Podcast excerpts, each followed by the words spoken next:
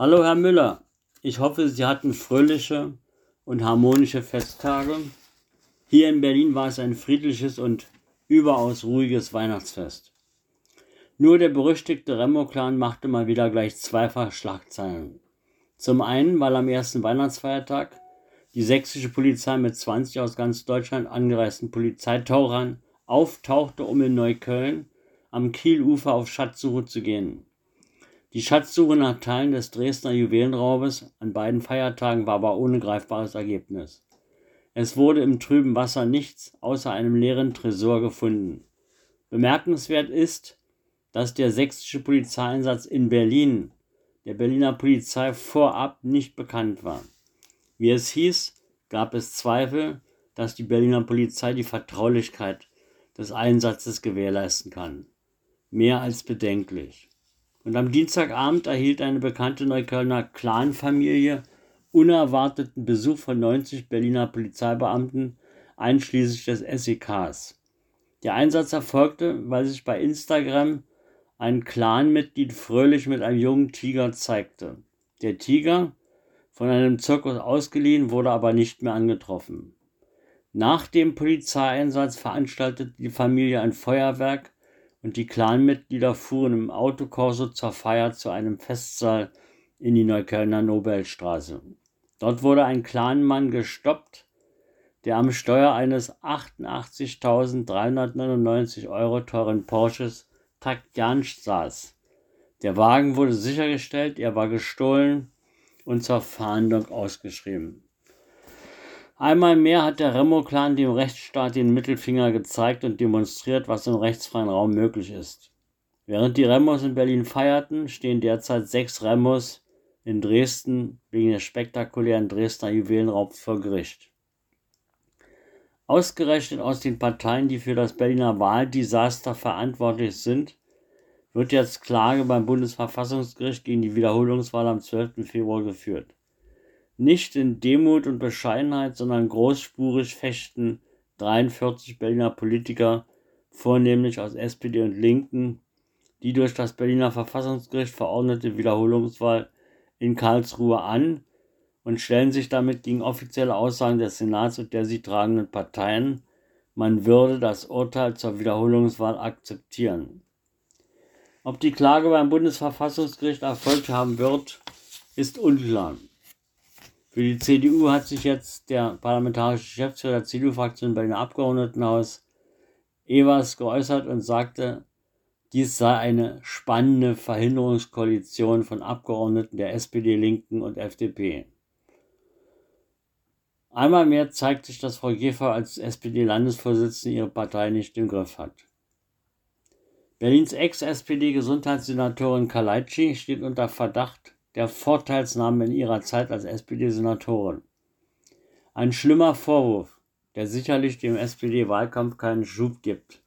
Nun ermittelt seit November 2021 die Staatsanwaltschaft wegen des Verdachts der Vorteilsnahme gegen Frau Kaleitschin. Ein Berliner Amtsrichter hatte einen Strafbefehl, Strafbefehl für eine Aktivistin wegen einer Klebeblockade abgelehnt wegen der Weltlage. Nun rüffelte das Landgericht ihn. Der Amtsrichter hatte im Oktober einen von der Staatsanwaltschaft beantragten Strafbefehl für eine Klimaaktivistin abgelehnt. Damals jubelte die Taz über den richterlichen Widerstand. Doch der Richter lag voll daneben. Auf Beschwerde der Staatsanwaltschaft Berlin hob nun eine große Strafkammer am Landgericht seine Entscheidung auf. Die Angeschuldigte sei einer Straftat hinreichend verdächtig. Es bestehe die erforderliche Wahrscheinlichkeit, dass sie wegen Nötigung in Tateinheit mit Widerstand verurteilt werde. Damit zieht das Landgericht Berlin eine Richtschnur bei der Bewertung von Blockaden ein. Beim bislang einzigen abgelehnten Strafbefehl wies das Landgericht die Sache für einen Prozess zurück ans Amtsgericht. Jetzt muss ein anderer Richter eine unvoreingenommene Verhandlung führen. Schön, dass die Justiz funktioniert und sicherstellt, dass Rechtsbrecher ihre Strafe erhalten.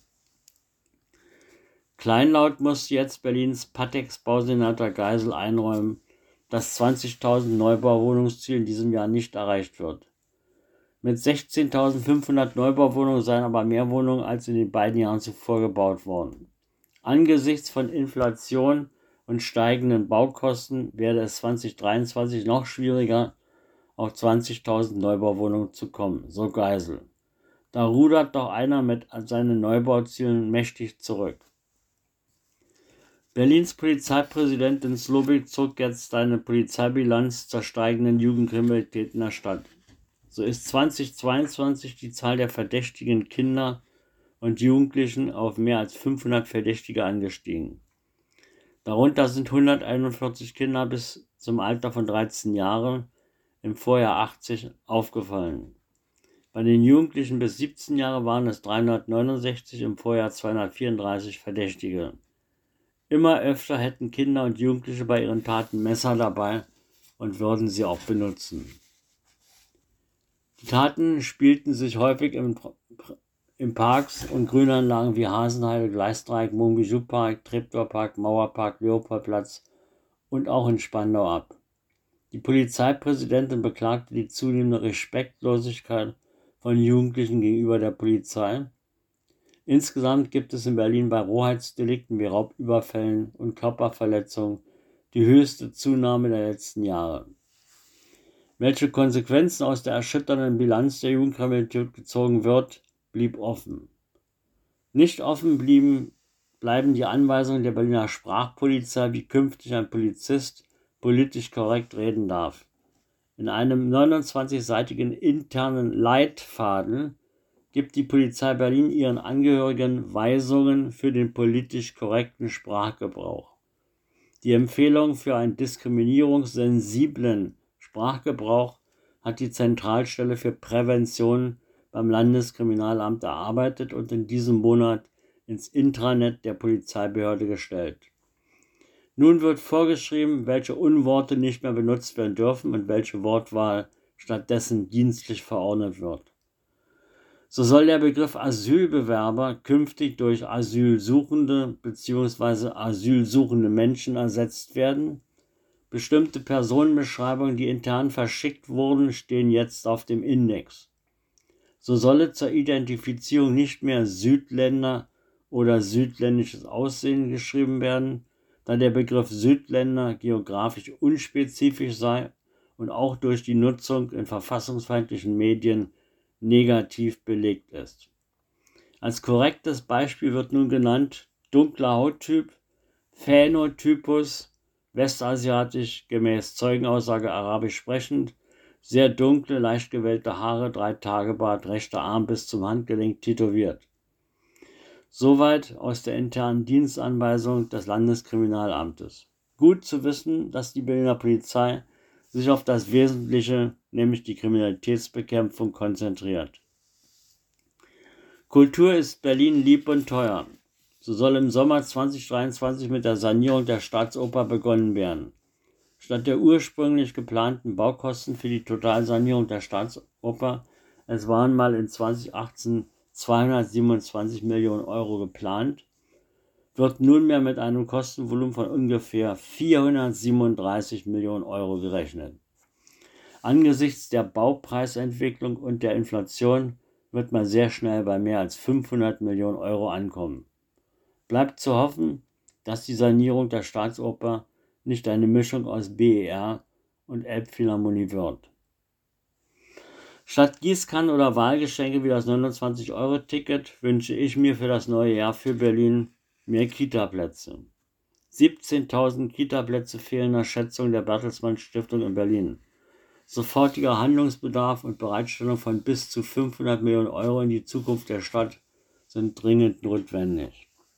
Bürgerämter, die funktionieren und bei denen man kurzfristig einen Termin erhält und oder schnellere Digitalisierung von öffentlichen Dienstleistungen. Ein funktionierender Rettungsdienst der Berliner Feuerwehr, ausreichende Krankenhausversorgung in der Stadt, Sanierung der verrotteten Berliner Schulen, eine Mobilitätswende, die die Stadt vereint und nicht spaltet. Der Wunschzettel wäre noch beliebig erweiterbar, aber Weihnachten ist ja vorbei. Als Gastro-Tipp empfehle ich Ihnen heute das bodenständige Restaurant Landhaus Grunewald. Hier kann man frühstücken, den preisgünstigen Mittagstisch für 8,50 genießen oder sich abends à la carte durchfuttern. Die kompakte Speisekarte bietet Hauptgerichte wie Zürcher Kalbsgeschnitzeltes für 20,90, Maishähnchenbrust für 17,90 oder Tartar vom Rinderfilet für 20,90. Der Besuch des Landhaus Grunewald lohnt sich zu jeder Jahreszeit. Im Sommer lädt er eine große Terrasse zum Verweilen ein.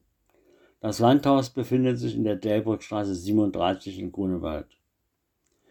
Für das heute begonnene neue Jahr 2023 wünsche ich Ihnen viel Gesundheit und stets Zuversicht und positive Erlebnisse.